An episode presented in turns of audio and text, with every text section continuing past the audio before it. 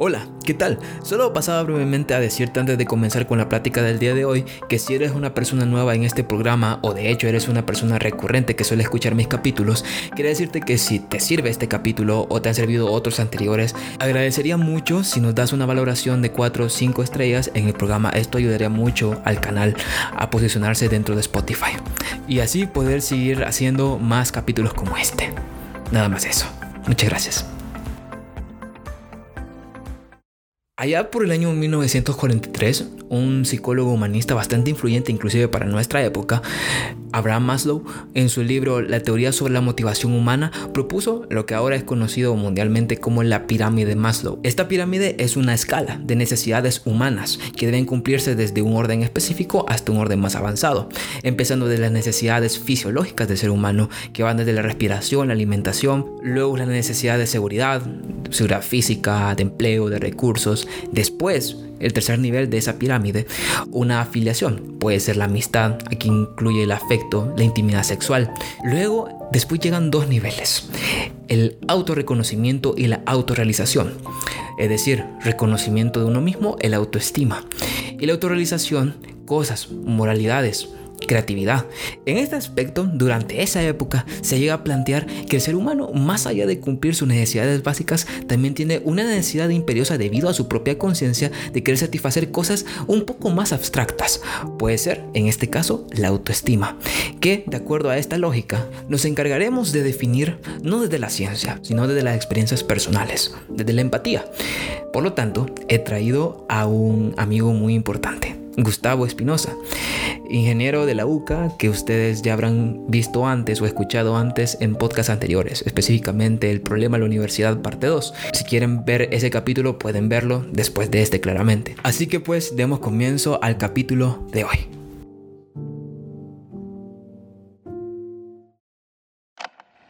Hola a todos y bienvenidos a una plática incómoda. Hoy presentamos el amor propio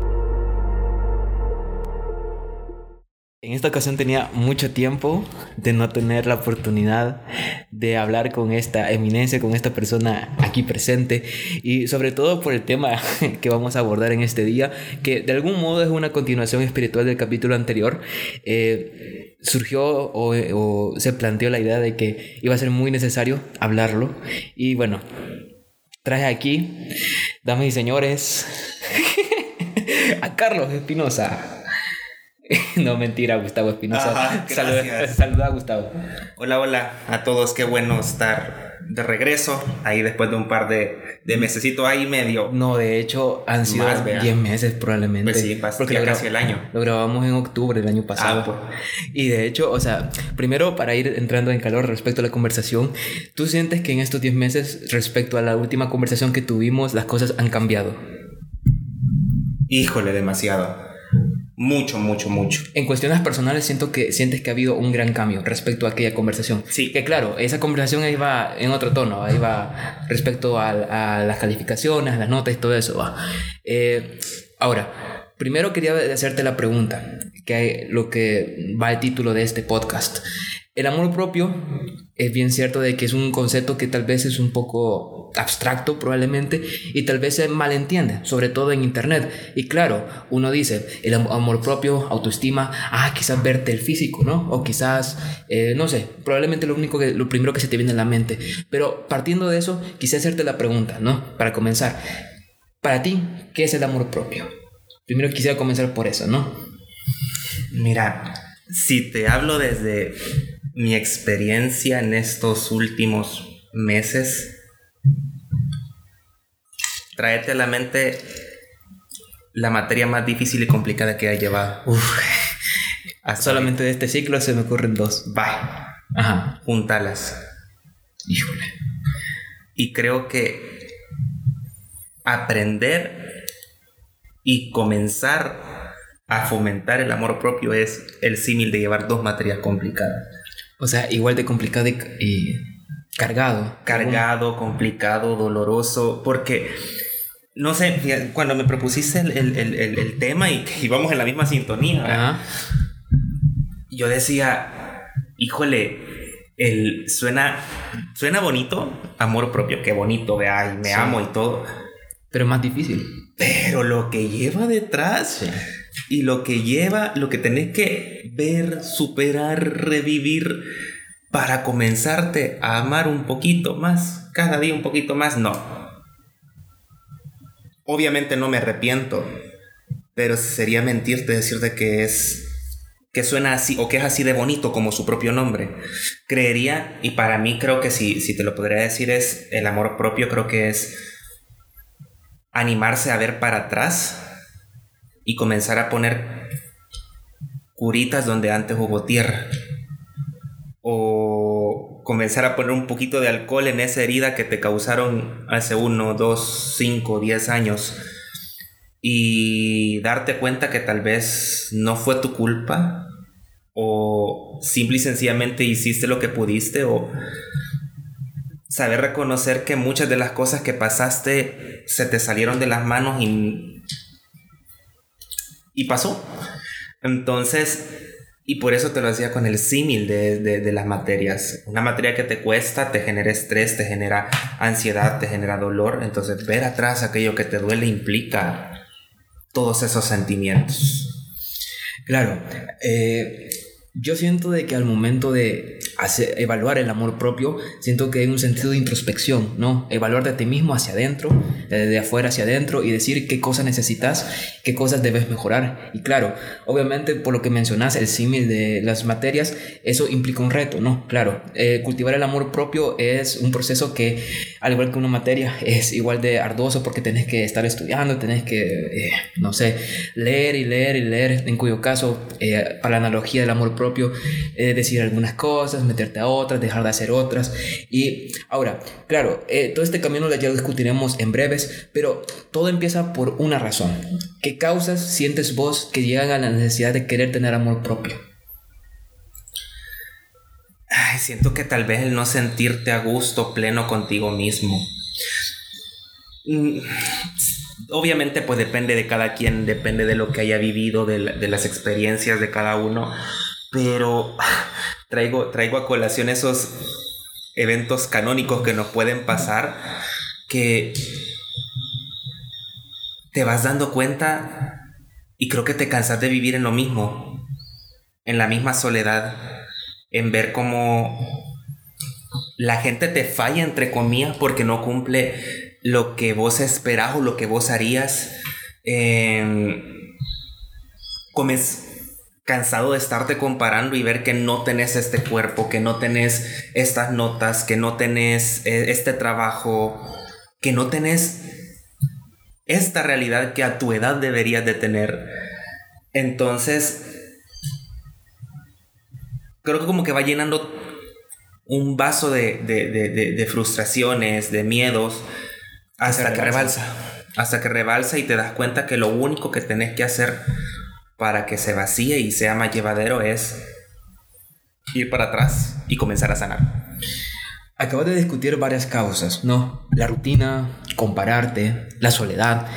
Y claro, compararte, vamos a empezar primero por esa idea, la de compararte. Claro, uno tiene esa tendencia a veces, no, realmente negativa, de, de hacer, evaluar tus propias cosas con las de otros o sea, te voy a poner mi caso, o sea, yo generalmente comparo dos cosas, o mi físico o mis notas. Claro, eso ya lo he hablado en muchas ocasiones en mi podcast, pero siento de que eso es algo con lo que lucho yo a día a día.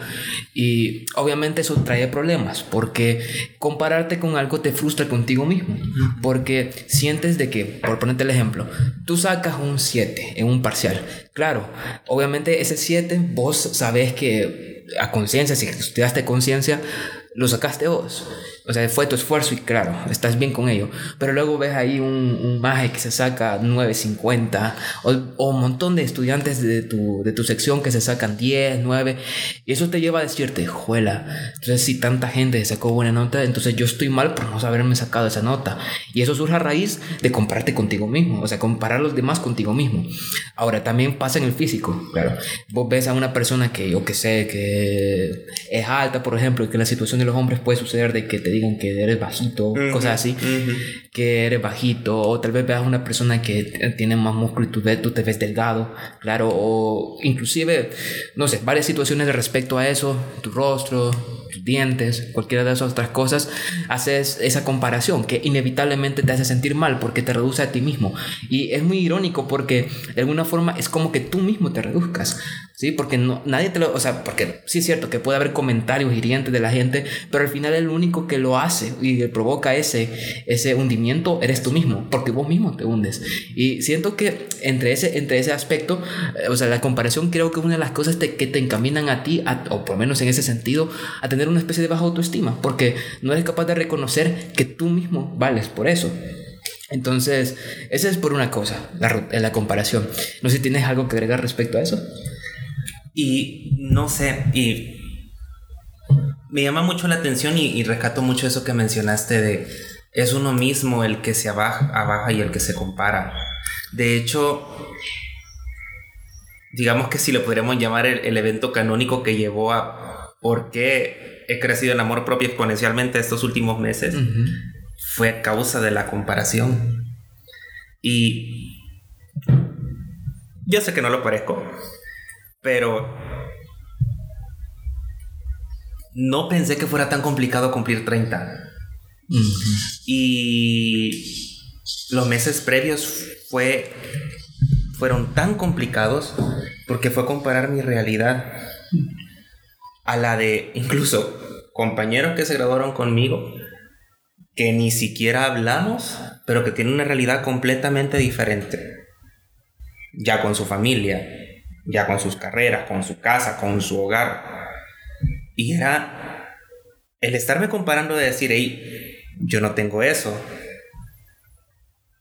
me hizo a bajar esos otros logros que yo sí tengo. Me acuerdo un día todavía que le, di, que le, que le dije a mi hermana, yo siento que no he logrado nada. Pero después me puté a mí mismo y me dije, ok, estás en un trabajo que te gusta, es tu primer trabajo y es el no cualquiera encuentra un primer trabajo que ama como primer empleo. Tenés una maestría, tenés una carrera, tenés gente que te quiere. ¿El inglés? Tenés inglés, o sea, tenés un montón de cosas que tal vez no son lo que la sociedad te ha impuesto para tus 30. Pero lo que has logrado. Pero es lo que he logrado. Entonces, y no era justo para mí estarme, estarme bajando. Entonces, la comparación es difícil y dejar de compararse obviamente no es fácil. Pero creo que es un paso enorme, una de las gradas que tiene que tener el amor propio. Fíjate que no sé si lo podríamos encapsular en una frase como crisis de los 30 quizás. Mm. Sí, crisis de los 30. Y lo chistoso es que una vez los cumplí dije, ah, no, no son tan, tan malos como pensé. Es otro año más. Es otro año más, exacto.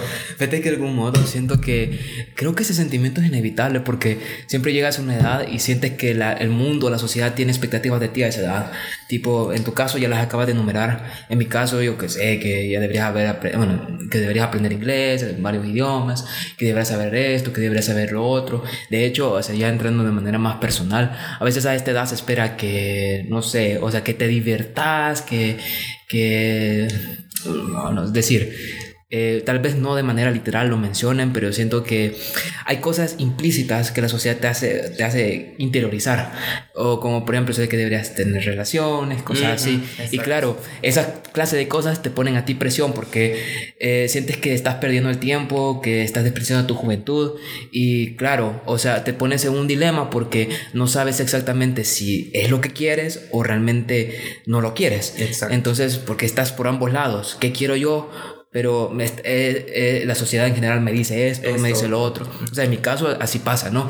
Que, por ejemplo, o sea, yo eh, siempre, obviamente yo respeto a, mis amigos en ese sentido y ellos son libres de, pues, este, de tener sus, sus cosas, sus aventuras en ese, en ese sentido, en ese sentido más explícito, de, de, algún modo. Entonces, claramente yo me encuentro en situaciones y digo, juela, ellos hacen eso y todo eso. Entonces, yo digo, ¿será que yo también debería? Pero al mismo tiempo me pongo a pensar, ay no, qué hueva, eh, ay no, qué hueva, me, la verdad muy, mucho me complicaría, siento, y, o sea, vamos a hablarlo después, pero de algún modo siento que vivo más en paz, eh, sin entrar tanto en ese tema, y de algún modo como que plantea la idea de que, ¿será que lo necesito? ¿Será que lo necesito? Y así un infinidad de cosas, ¿no? La comparación es inevitable. Ahora, Claro, hay una cosa que tú mencionaste que a mí me parece muy interesante, que es la soledad. Claro, la soledad es un aspecto que es muy, siento que de algún modo es abstracto. O sea, se puede, podemos evaluar un sentido metafísico, ético, cualquiera, cualquiera, pero de algún modo hay dos cosas, a mí me gusta esa, esa dicotomía entre estar solo y sentirte solo. solo. Porque obviamente eh, no es lo mismo, no es lo mismo, porque puedes estar solo y disfrutar de ello, estar viendo una película tú solo, puedes estar, eh, no sé, viendo un video de YouTube, escuchando música tú solo, inclusive entrenando tú solo y lo disfrutas. Pero hay situaciones en donde genuinamente tú te sientes solo, solo. Inclusive puede pasar que en, compañía de gente te sientas solo. Entonces, no sé si quieres ahondar más en ese aspecto. ¿Tú alguna vez te has sentido en, en, esa, en esa forma solo? Pues te mentiría si te diría que no. Y creo que parte siempre del amor propio es aprender a disfrutar tu soledad, pero en efecto no sentirte solo sabiendo que no lo estás. Y al menos en, en, mi caso, yo sí me he dado cuenta que antes me sentía más solo. Pero, no sé, llámalo quizás que, que esté relacionado con expectativas de relaciones, expectativas de o tal vez no recibir lo que lo que lo que lo que yo doy o que estés rodeado de personas pero que tal vez no estás en tu misma sintonía y quisiera porque esa parte de, la, de la, soledad ha, estado es algo que a mí me ha marcado me ha marcado mucho porque en, este proceso de este año, para mí ha sido dar muchos pasos agigantados en cuestión de priorizarme. Entonces, y paradójicamente cuando me he priorizado es cuando menos solo me he sentido.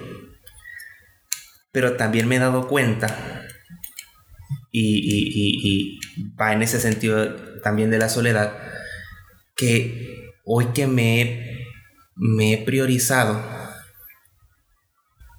han llegado personas que estamos en la misma sintonía. Y aparte de yo disfrutar los momentos a solas que yo tengo conmigo mismo, que el gimnasio, que la música, que manejando en el carro solo, no me siento solo, ya. A pesar de que físicamente tal vez esté solo. Pero es tan bonito y si, y si, y si me lo permitís seguramente lo van, lo van, lo van, lo van a escuchar, porque se lo voy a pasar, el podcast. Claro. Pero ha sido muy significativo para mí, porque en este aspecto de, la soledad han llegado dos personas a mi vida que me han marcado un montón en tan poco tiempo. Y que vibran en la misma sintonía y que tal vez con, sus con nuestros diferentes procesos, con nuestros diferentes eventos canónicos. Personalidades. Nuestras diferentes personalidades ahorita en estos momentos de nuestra vida estamos en la misma sintonía y la relación de amistad que manejamos se siente tan fluida, tan bonita, tan especial, especial y, llena. Por eso te digo que ya no me siento solo y sin desmerecer las relaciones anteriores que he tenido.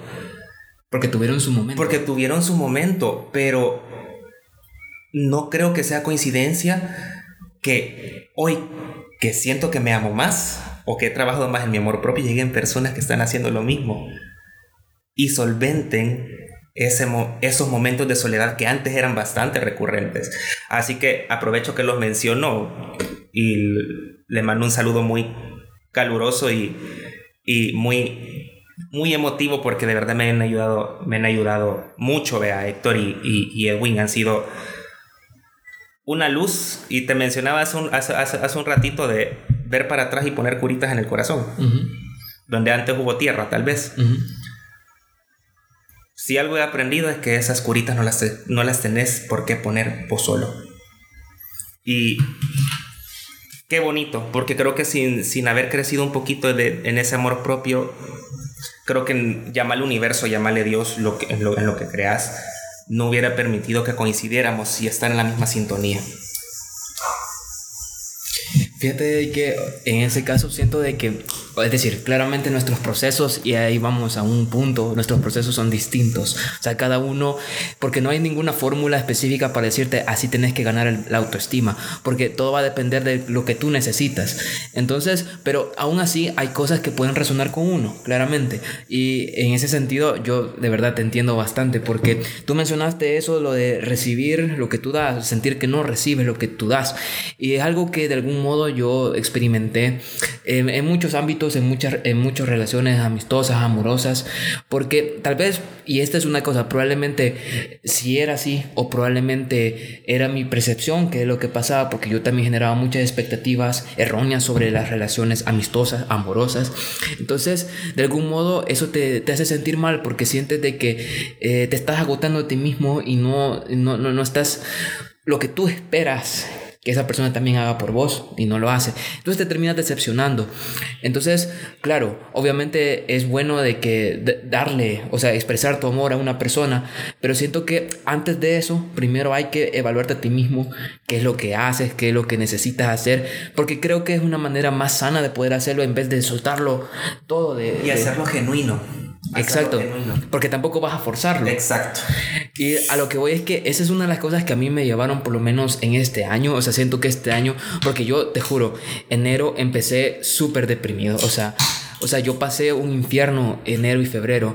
O sea, eso me llevó, claro, eh, obviamente sin entrar en detalles, porque pues por respeto a todas las personas involucradas, pero eso me llevó primero por cuestiones personales a separarme de gente y obviamente yo me sentí mal, porque en principio yo me sentía mal y ya después de haber eh, separado de esas personas por X o Y razón, eh, pues eso mermó más el asunto, pues porque llegó un punto en el que yo genuinamente me sentía solo.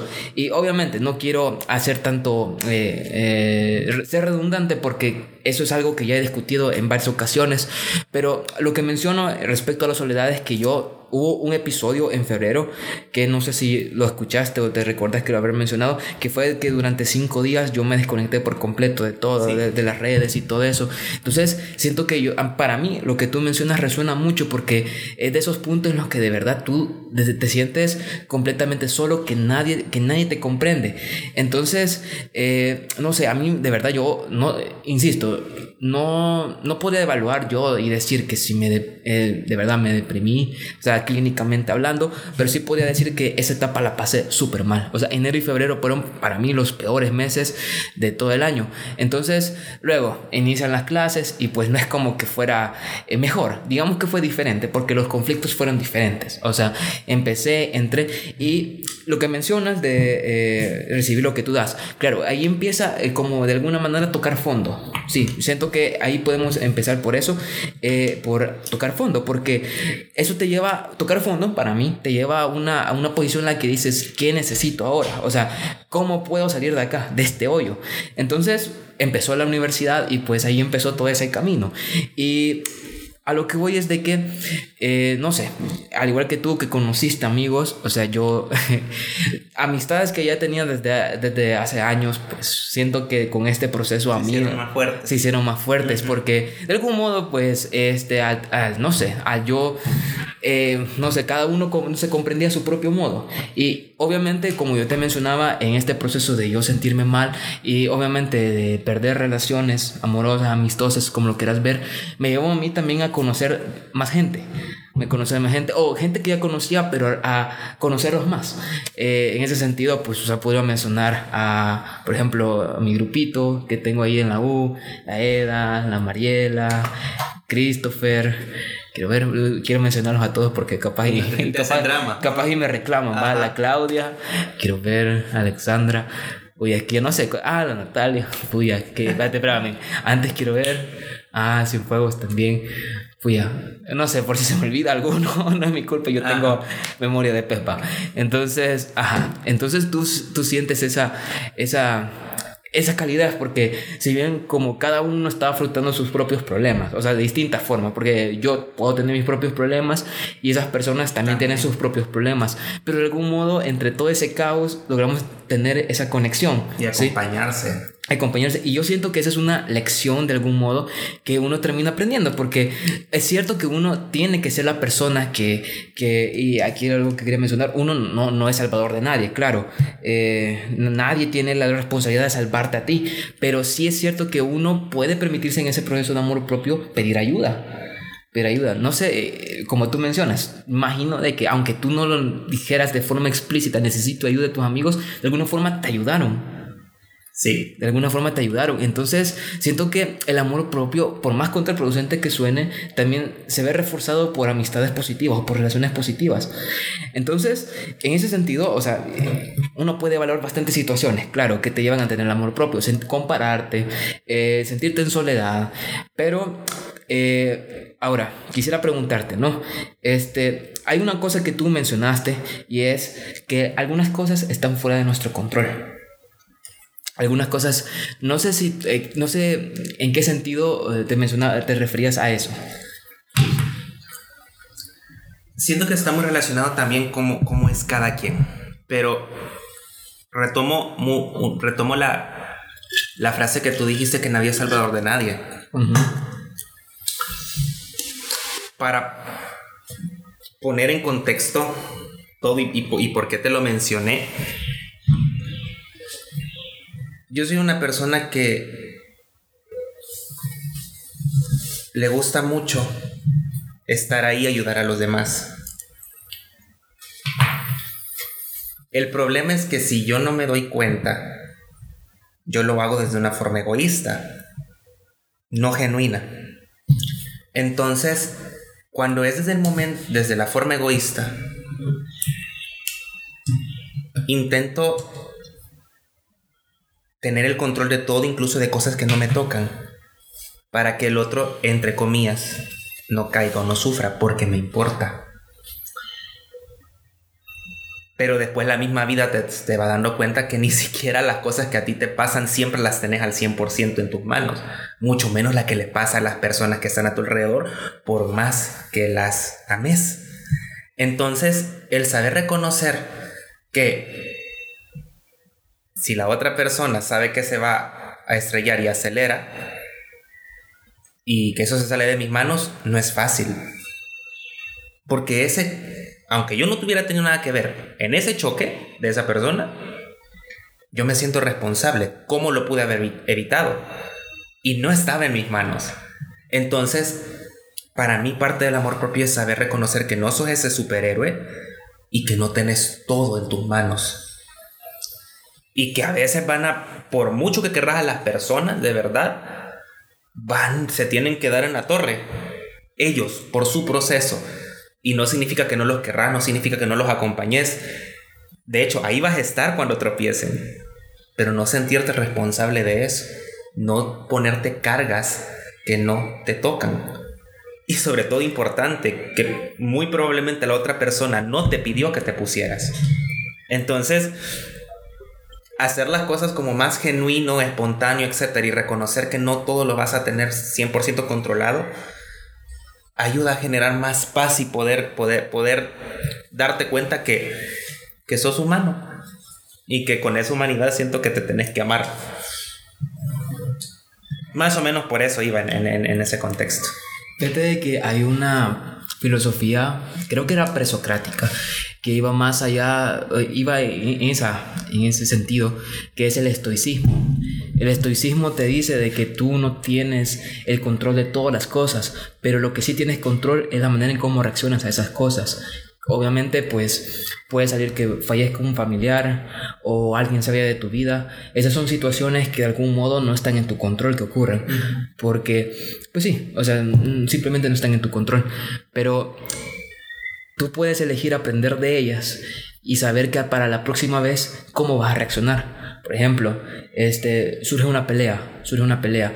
Eh, te vas a poner todo histérico, te vas a poner a eso o vas a pensar bien las cosas, decirle todo lo que tengas que decirle a esa persona y van a tratar de sacar una conclusión de esa, de esa plática en vez de estar peleando sin sentido.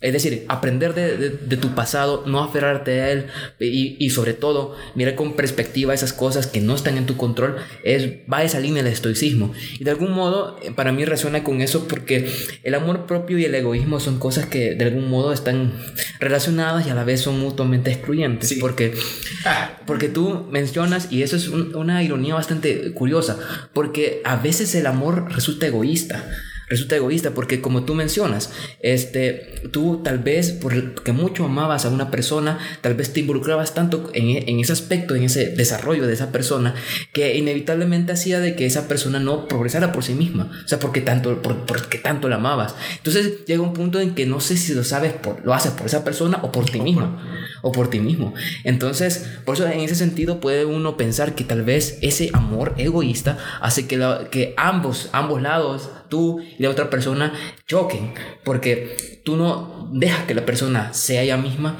pero tú tampoco, tú esperas también de esa persona. Entonces, claro, uno también, no solo en ese aspecto, sino que también siento de que el amor propio a veces se puede confundir con egoísmo, porque obviamente cuando tú pones límites, o sea, cuando llega un momento en el que pones límites, la gente puede, tiende a confundir, hey, ¿por qué haces esto? ¿Por qué haces lo otro? O sea, antes no eras así. Entonces, obviamente, esa, esa perspectiva que tiene entre el amor propio y el egoísmo, no sé si quisiera ahondar más en ese aspecto, porque, claro, obviamente hay una gran diferencia entre amarte a ti mismo y tomar decisiones egoístas. No te imaginas antes lo mal que me sentía por decir que no. Antes. Podía estar muy cansado, pero ahí me ibas a tener. Podía estar ya durmiendo, pero dejaba el celular encendido, con sonido, por cualquier cosa. Y a veces eso me despertaba y no era algo importante. Dejaba de hacer mis cosas por estar para esa persona. Esa persona. Y no me lo malinterpretes o, no me lo malinterpreten. No es que esté malo estar para la otra persona. Lo malo es olvidarse de uno y de lo que uno quiere. Una de las mayores apuestas y de las mayores reflexiones que, he tenido este año es yo, yo, este año comencé en enero con el nutricionista. y es paradójico porque mi excusa antes era es que es muy caro o no me va a alcanzar. Gano lo mismo que hace dos años y me alcanza. Entonces, ¿qué era esa excusa? Simple y sencillamente era no invertir en mí por tener para los demás. Y no es que esté malo, repito, no es que esté malo. Pero veo para atrás y me privé de muchas cosas que no tenía por qué. Incluso que no me pidieron que me privara. Yo lo hice. Y al final, ¿para qué? Yo decía, ay, es que quiero estar para esa persona. Y sí, pero vamos otra vez, no era por genuinidad. Eh, no era mi yo genuino, era voy a tener por cualquier cosa, porque si no tengo, no me quiere. Se va a enojar conmigo, se va a alejar. Y ya me ponía carga que no me tocaba. Entonces, aprender a poner límites, sobre todo para, para personas que nos gusta dar mucho y estar para los demás es bien complicado. Pero es necesario y segundo, las personas reales, genuinas e importantes en tu vida van a comprender esos límites. A mí hasta me aplaudieron una vez cuando puse un límite las personas que me querían. Obviamente las personas que se van a aprovechar de vos o que buscan intenciones de aprovecharse de vos son las que te van a decir, hey, ¿qué te pasó? Vos no eras así. Pero las personas que genuinamente te quieren, que te comprenden, que te comprenden, no te van a juzgar por esos límites. Y los van a aceptar y se van a adecuar a esos límites. Entonces, y eso no significa, yo no he cambiado mi esencia, yo no he cambiado mi estar para esa otra persona. Pero ya hay espacios que para mí no son negociables perder. Si coincidimos, perfecto. Pero a mí, por ejemplo, no me quitas mis cuatro días de gimnasio. Podemos vernos después, podemos vernos antes. Pero esa hora, no. No voy a, no, no voy a, si yo sé que tengo que reservar, por ejemplo, algo para la dieta, y sé que no me alcanza para salir, no voy a salir. Pero podemos vernos en un parque, ir a tomar un café. ¿Sí? Entonces, y darle lugar a... Siento que a todas las personas, darle el espacio a tu familia, pasar con tu familia, darle el espacio para pasar con esas personas importantes, con tu pareja, con tus amigos.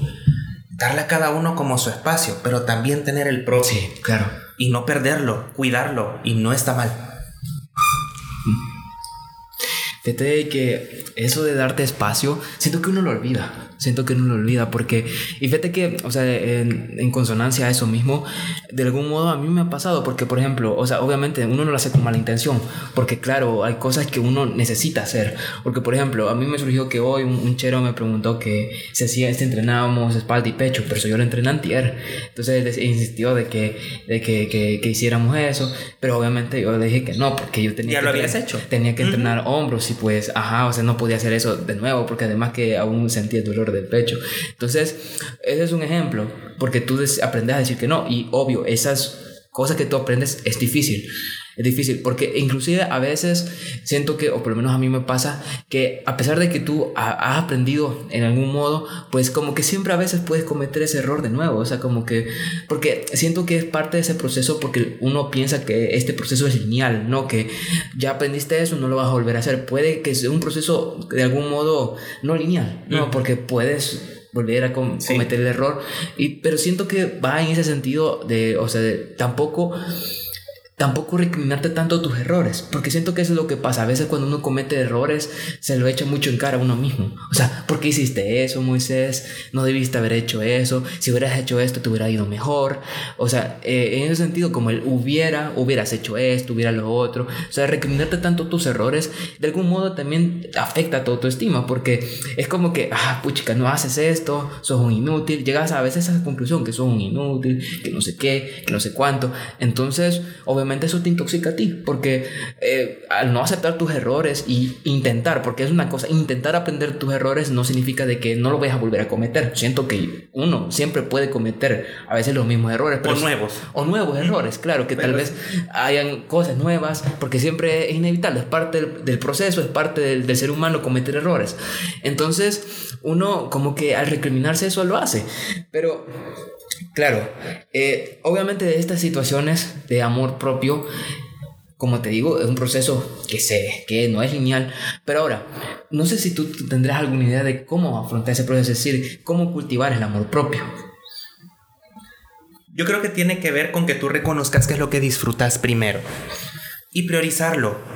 O aquello que siempre soñaste y que tal vez dejaste de lado por, por expectativa de otras personas, por complacer a otros o por poner la necesidad de alguien más por sobre la tuya. Y comenzar por ahí. obviamente el proceso de amor propio no es de la noche a la mañana, ni siquiera te, te confirmo que he llegado al 100% de amor propio y creo que difícilmente, no es sencillo llegar a ese 100%, pero Creo que comenzar el apostar por uno en todas las formas posibles en las que uno puede apostar por uno es importante. Tiempo, darse tiempo a uno para ver lo que le gusta, series, hacer ejercicio, escuchar música, cantar en el carro a todo volumen y que te sientas bien estando, estando vos, un espacio para ti. Dinero, si tenés y ganas tu propio dinero, dejar algo para tus gustos, para lo que te gusta hacer o para invertir en ti. Para mí, y creo que, que, que, que lo, que algo que, que, me, que me ha mantenido determinado estos meses, sobre todo con esto del, del nutricionista y, y del gimnasio y todo, ha sido el hecho de decirme, hey, tal vez en tus 20 no lo hiciste, pero en tus 30 es sí o sí, si no, ya no lo vas a hacer. Aún tienes tiempo. Aún tienes tiempo, pero es tu última oportunidad. Porque a los 40 ya comienzan tus achaques, ya comienzan otras cosas, ya te comienzas a preocupar por otras cosas, ya tu cuerpo no funciona igual. Entonces, si querés lograr lo que querés lograr en todo sentido, es ahorita. Ahorita. Tenés la, no tenés responsabilidades con otras personas directamente. Que familia, que casa. No. O sea, obviamente aporto a la casa, ¿verdad? Y todo.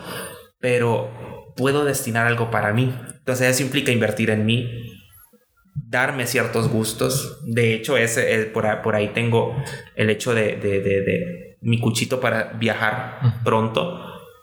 Y cosas que, que tal vez yo me privaba antes. Entonces, reconocer qué es lo que te gusta e invertir tiempo, dinero, tiempo de calidad sobre todo, soltar esas amistades que, o personas que no te suman, pero no sé, como te digo, creo que la misma vida, si vos se lo permitís, te va poniendo a las personas que están en tu misma página o que están en tu misma sintonía. Y la misma vida, cuando se lo permitís, se va encargando de alejar a aquellas que ya no lo están. Y al final esas personas solo te suman, no te restan, no te simplemente te suman para que vos sigas amándote más, brillando más. Y cuando te juntas con esas personas, el brillo que tenés pues, más bonito, más... Entonces eso, dedicar esos espacios donde podés ser vos y encontrar personas donde podés ser vos. Fíjate que algo, no sé si vas a pensar lo mismo que yo, pero tú mencionabas al principio de que una de tus crisis, o sea, la crisis de los 30 fue, ah, no tengo familia, o sea, en ese sentido, no tener una familia, una esposa, una casa y todas esas cosas.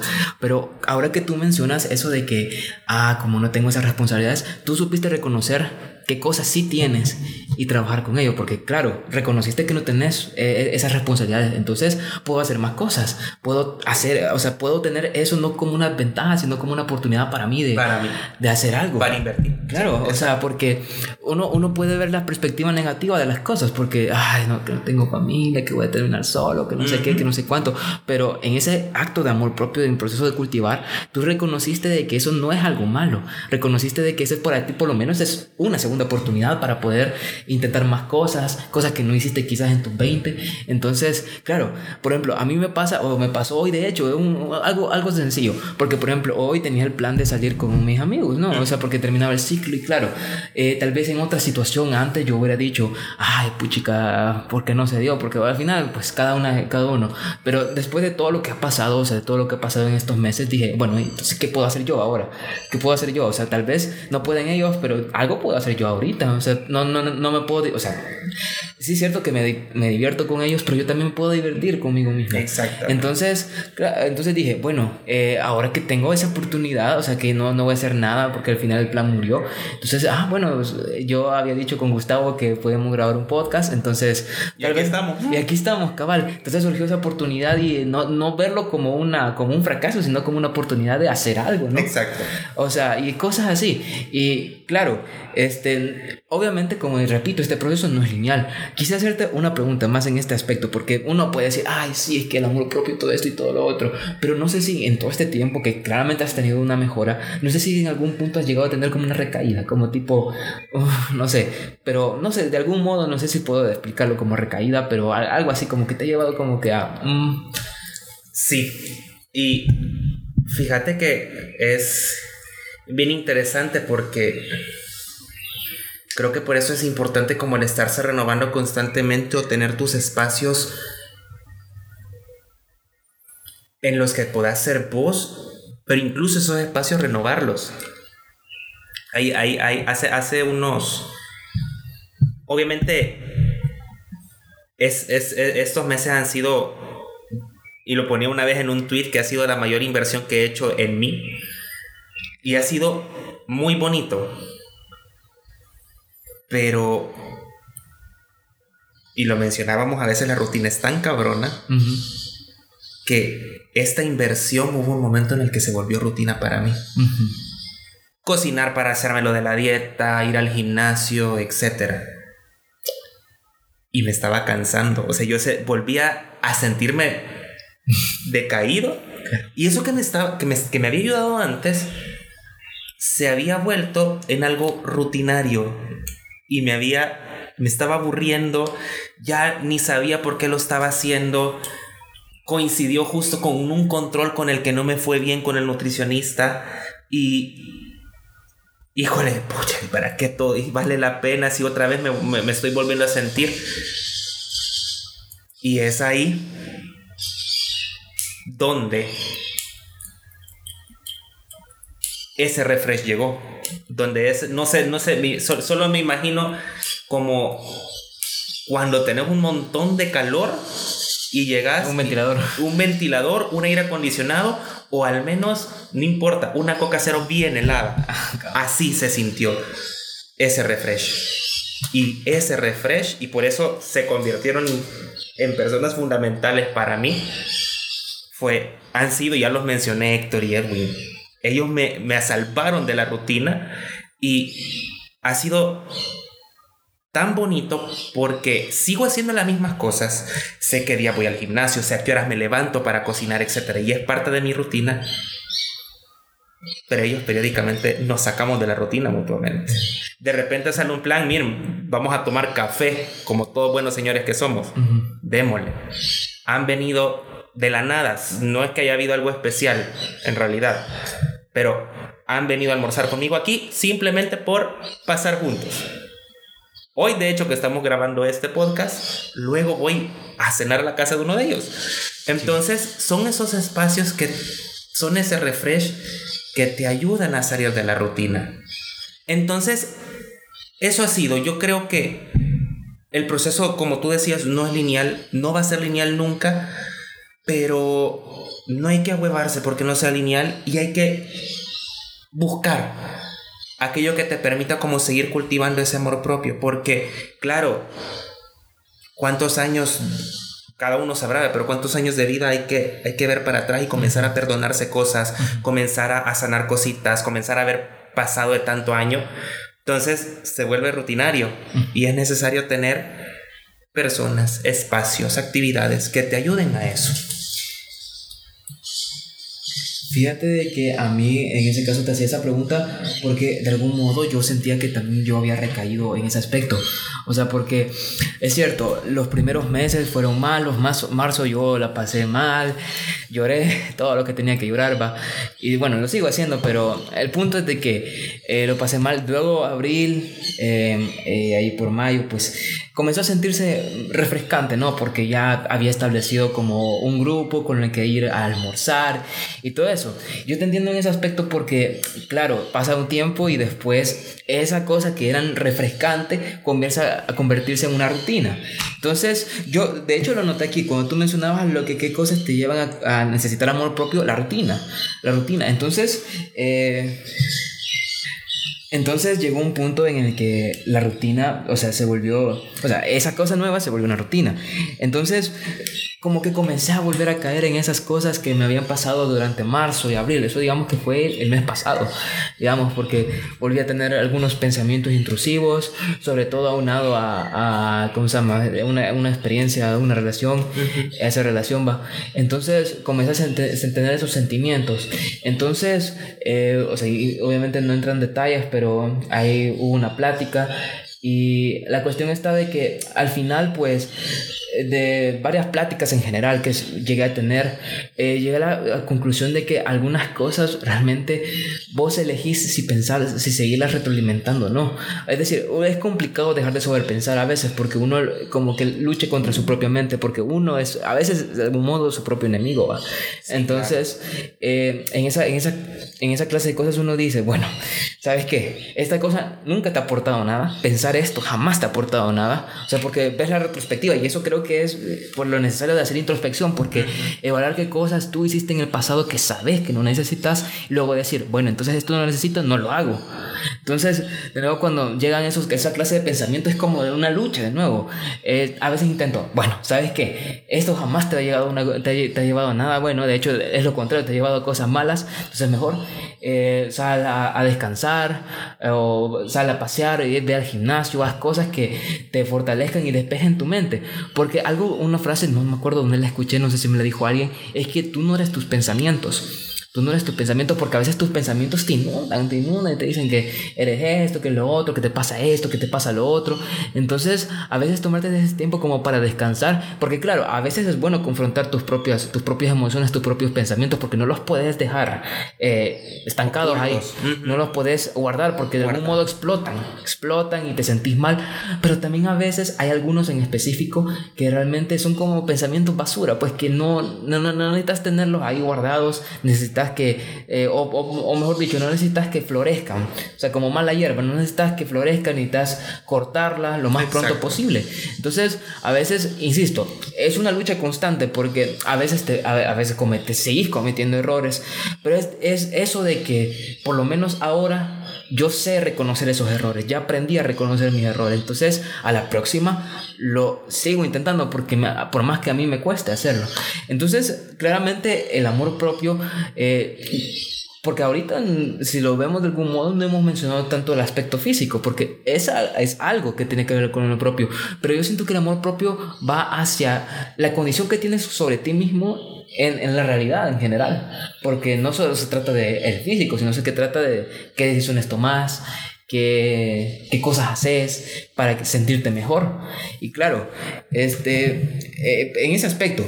Y ahora, una de las decisiones que uno toma para el amor propio, tú lo mencionabas, es poner límites, eh, que ya lo, eh, ya lo hemos mencionado durante este capítulo. Pero, ¿tú sientes que es difícil poner límites? ¿Cómo pones límites? Lo que pasa es que es difícil si no estás acostumbrado a hacerlo. Y el problema, como te digo, tiene mucho que ver con cómo es la persona, pero alguien que creció creyendo en realidad que tenía que hacer cosas para que lo quisieran, es bien complicado poner límites.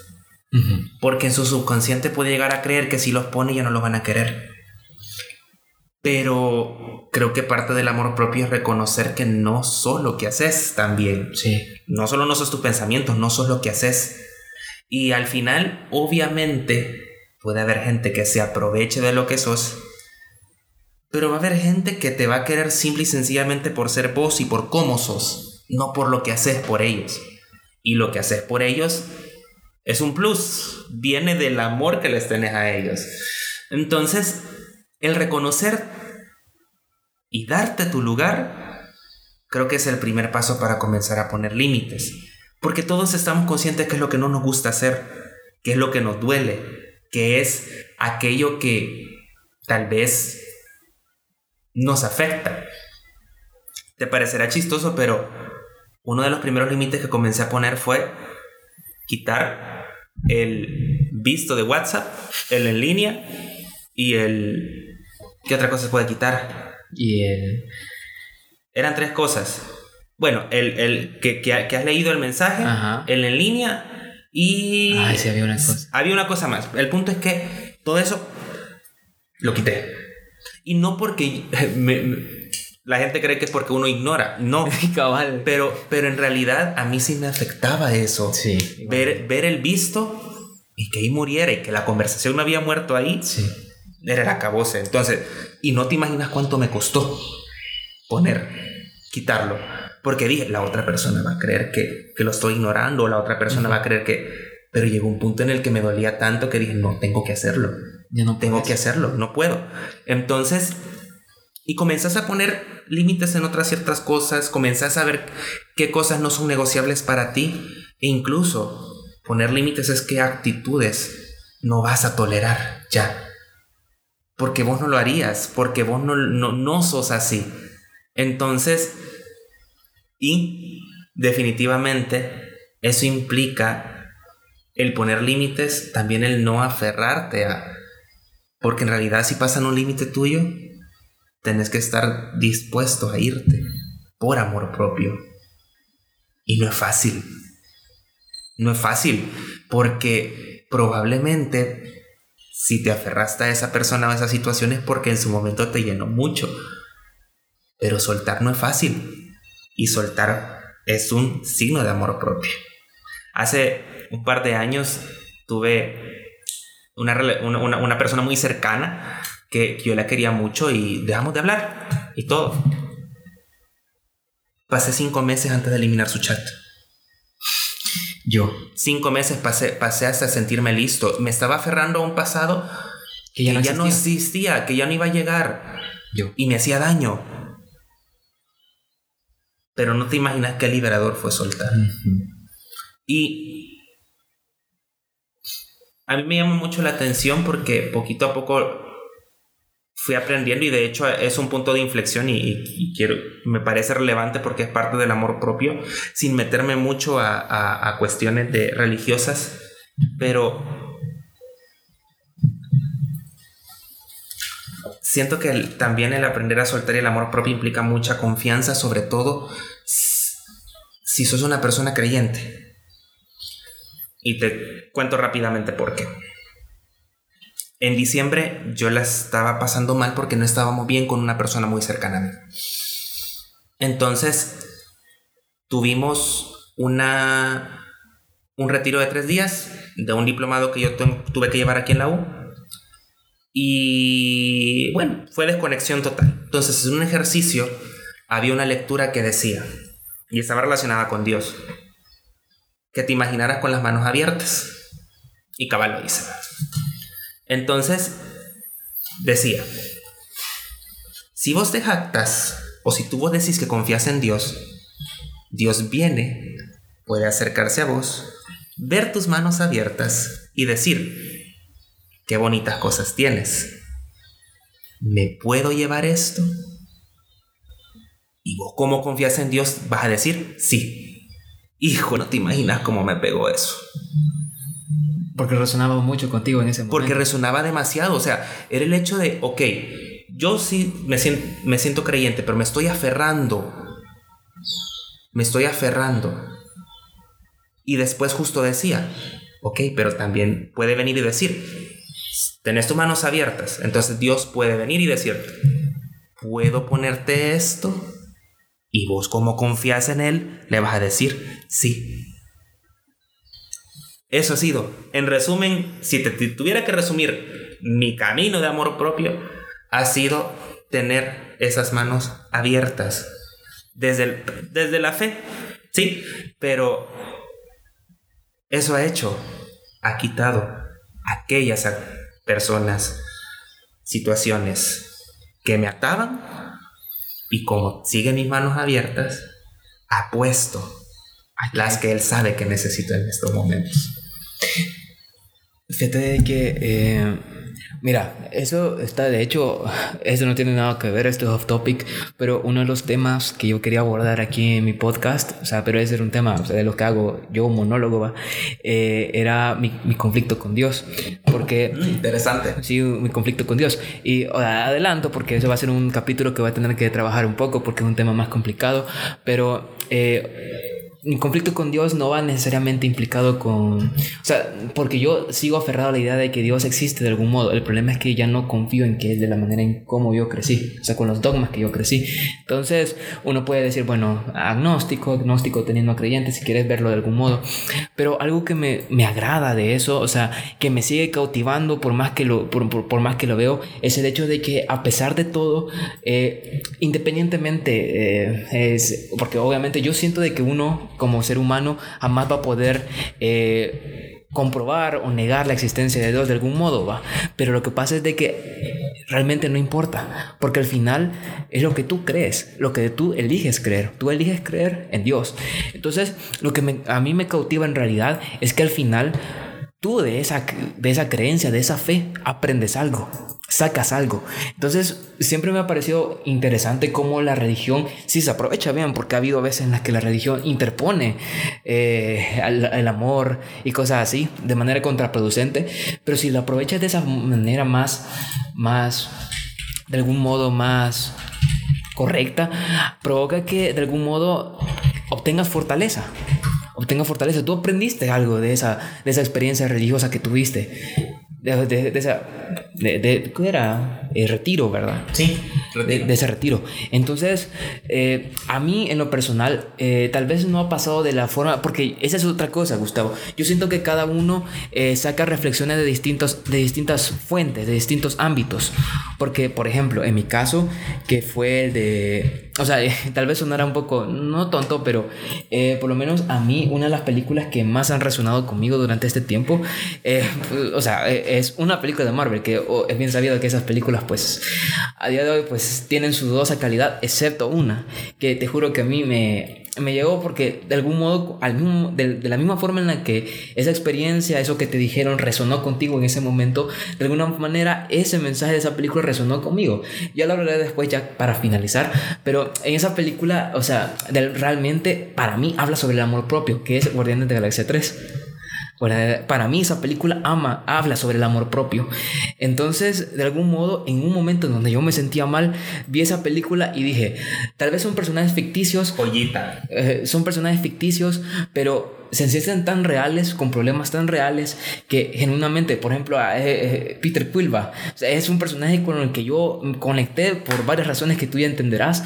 Entonces, claro, otro mensaje, y es algo a lo que quería llegar, eh, esa película, además de hablar del amor propio y de, algún, de alguna forma está relacionado, es abandonar el pasado.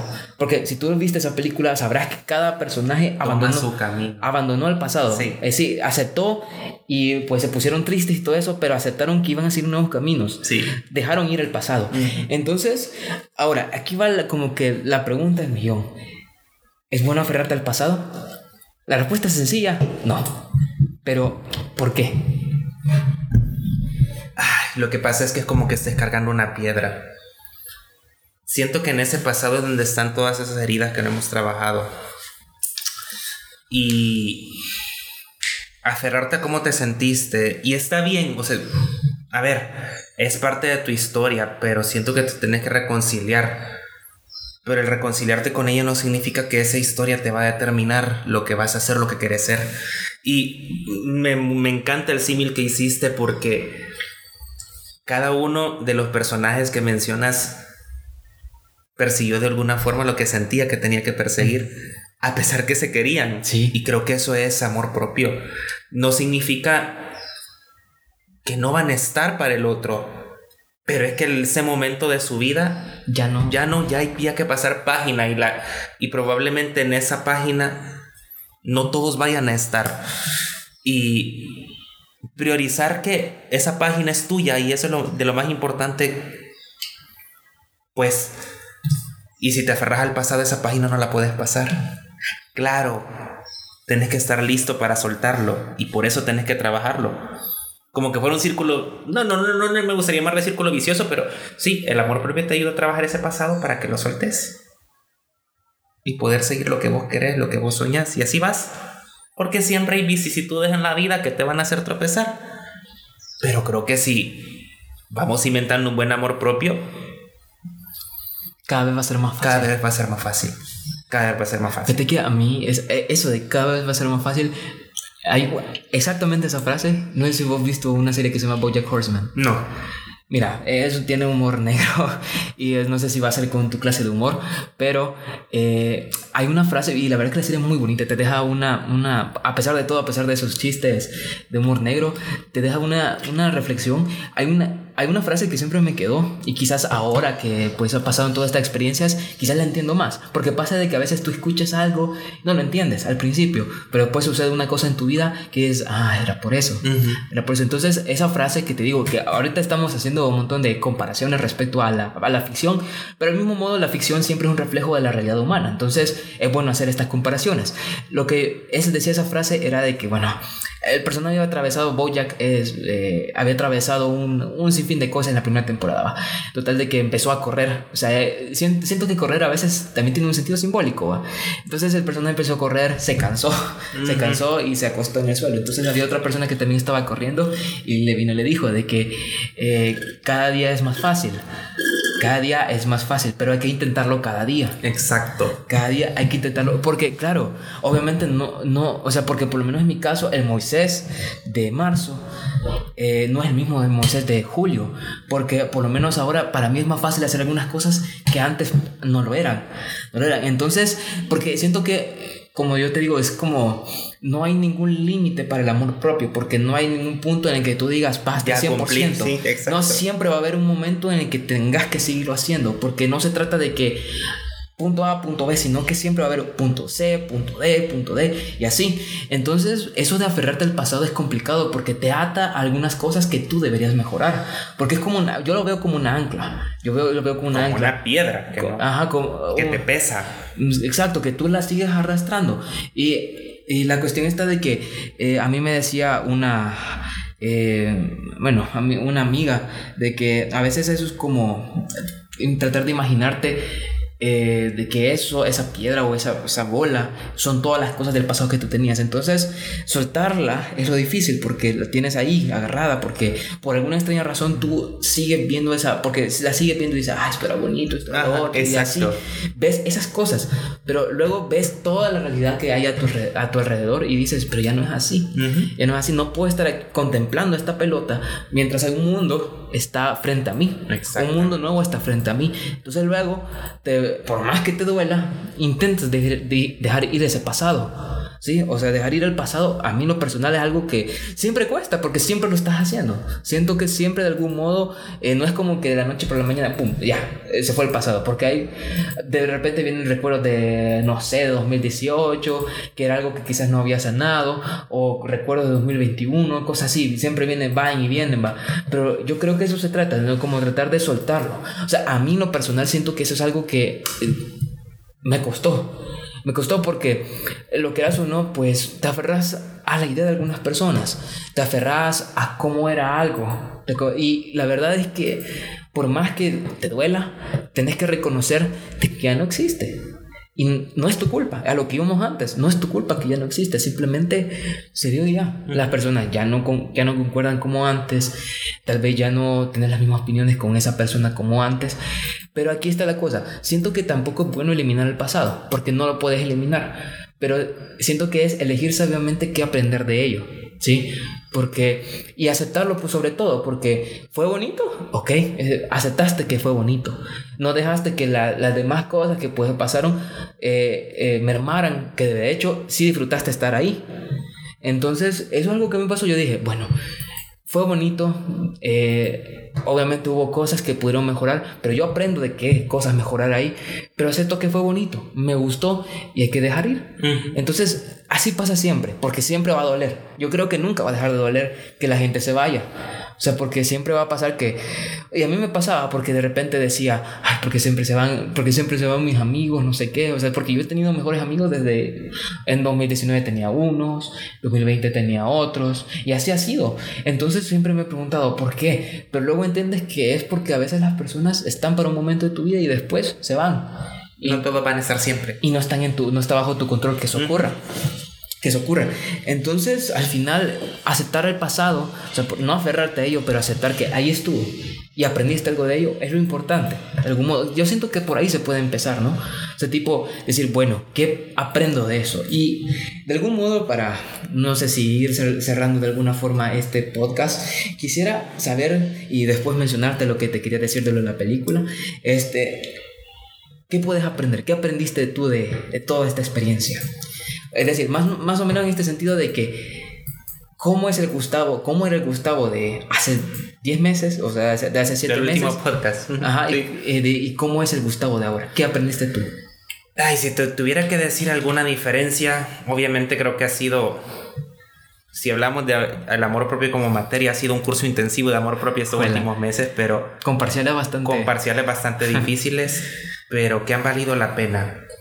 Y a diferencia, creo que el Gustavo de ahora sabe priorizarse. Sabe que no es negociable en cuestión de tiempos, en cuestión de actitudes, en cuestión de, de lugar, darse su lugar. Pero también que ahora lo que da es más genuino, es más honesto, honesto y es más en base a lo que soy y que también merezco recibir. Y es que, como te digo, si algo he aprendido es que conforme vos le vas permitiendo a la vida que obre y vos comenzás a vibrar bonito, ya la todo tu entorno se va encargando de que todo lo que está a tu alrededor vibre bonito con vos. Personas, ambientes, actividades, etc. Y, y dejar que eso fluya dejar que eso fluya. Entonces, eso he hecho y no puedo estar más feliz, de verdad. Ojalá, creo que mientras mantengamos esto, todo lo que vibre bonito va a estar con nosotros. Y con lo que mencionabas, creo que si dejamos que fluyan también, esas, esas realidades y esas personas que vibran bonito con vos son las que se van a quedar. Porque están vibrando bonito con vos. Y eso se mantiene. Entonces, no forzar nada, no aferrarme a nada y disfrutar prácticamente el aquí y el ahora.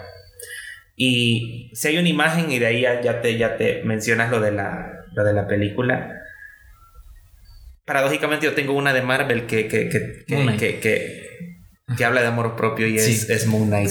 Y solo se me viene y pueden buscarla en, en, la... Disney Plus. En Disney Plus, pero, pero la imagen en, en Google, que es cuando se abrazan las dos personalidades y enfrente en el último episodio enfrente de, de la puerta. Si quieres dar un poco de contexto para que medio te entiendan que... En, pues Moon Knight no es un superhéroe que tiene diferentes personalidades, toda la serie están en conflicto entre ellas porque son completamente diferentes y hay una personalidad que lo podríamos llamar la débil que pareciera ser el punto de tropiezo. Entonces al final esa personalidad débil muere entre comillas y la personalidad fuerte, por así decirlo, se siente devastada y descubre que esa debilidad era su fortaleza en realidad y era su superpoder. Entonces se encuentran y en un abrazo logra revivir esa personalidad. Entonces él se acepta a sí mismo. Sí, se acepta a sí mismo. Entonces yo me acuerdo que cuando la vi dije, yo necesito abrazarme así. Entonces el amor propio es abrazarse así.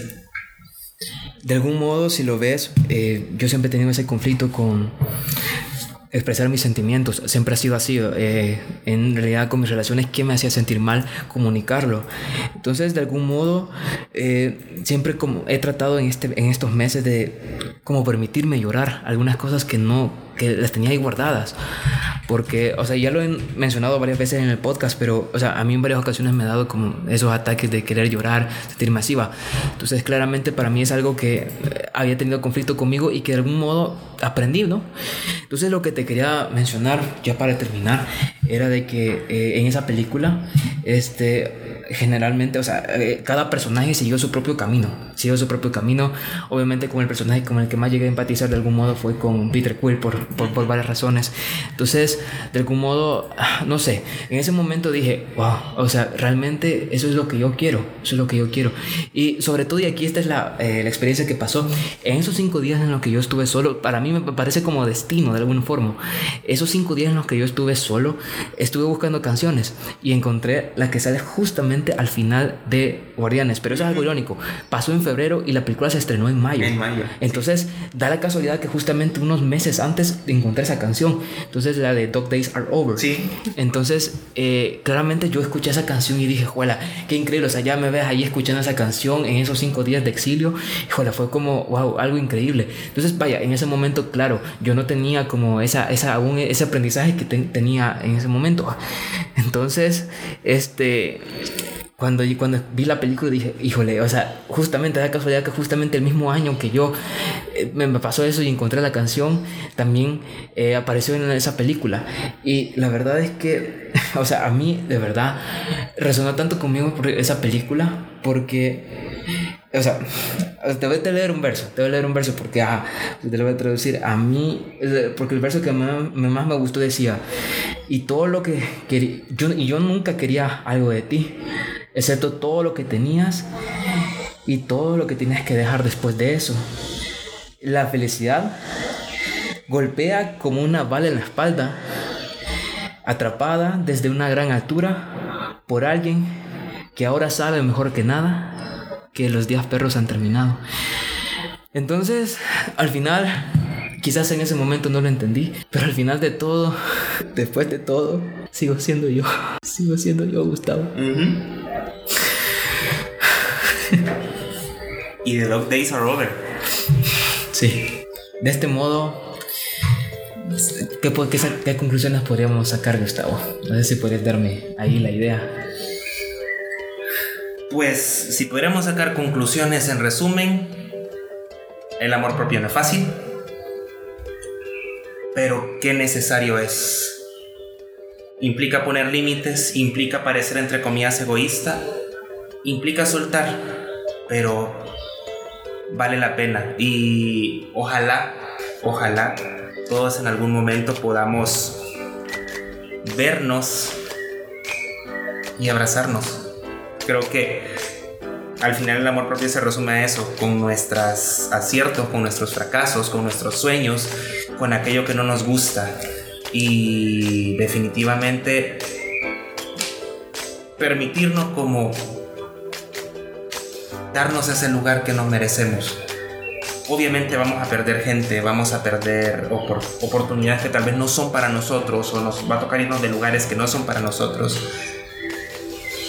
Pero al final creo que es lo mejor para que entre lo que sí es para nosotros, las personas que sí son para nosotros, los lugares que sí son para nosotros.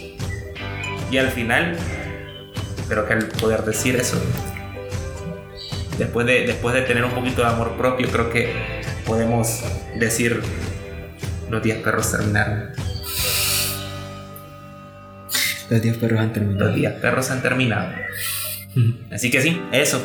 En resumen, después de estos minutos, eso, el amor propio no es fácil, pero vale la pena. Vale la pena. Y no ahuevarse, porque el proceso no es lineal, no es fácil y duele. Pero es un dolor necesario. Qué bueno.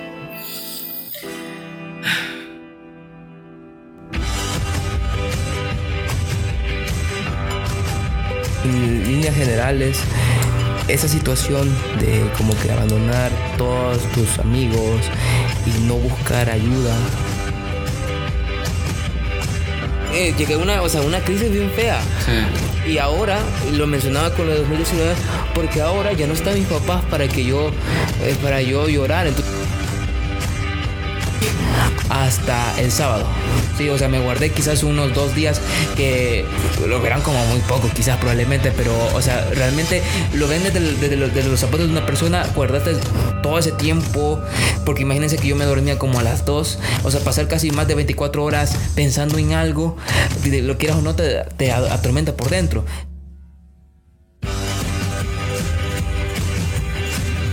Uno cuando está en un momento triste le cuesta bastante eh, darse esa propia validez a uno mismo, pero ahí aquí es donde viene la cosa, uno tiene que buscar con quién apoyarse y sí, o sea, si te sirve escuchar esas palabras, jamás dudes de que sos una gran persona. Aprendan hasta cierto punto a estar solos porque... Es cierto. Y sabes algo que también les puedo dar un consejo antes de finalizar, es hacer lo que vos decís, darse su tiempo, disfrutar con sus amigos y todo. O no, simplemente quiero seguirlo intentando. Y eso es lo que les digo a todos, que lo sigan intentando porque por lo menos yo lo, lo hago, lo intento.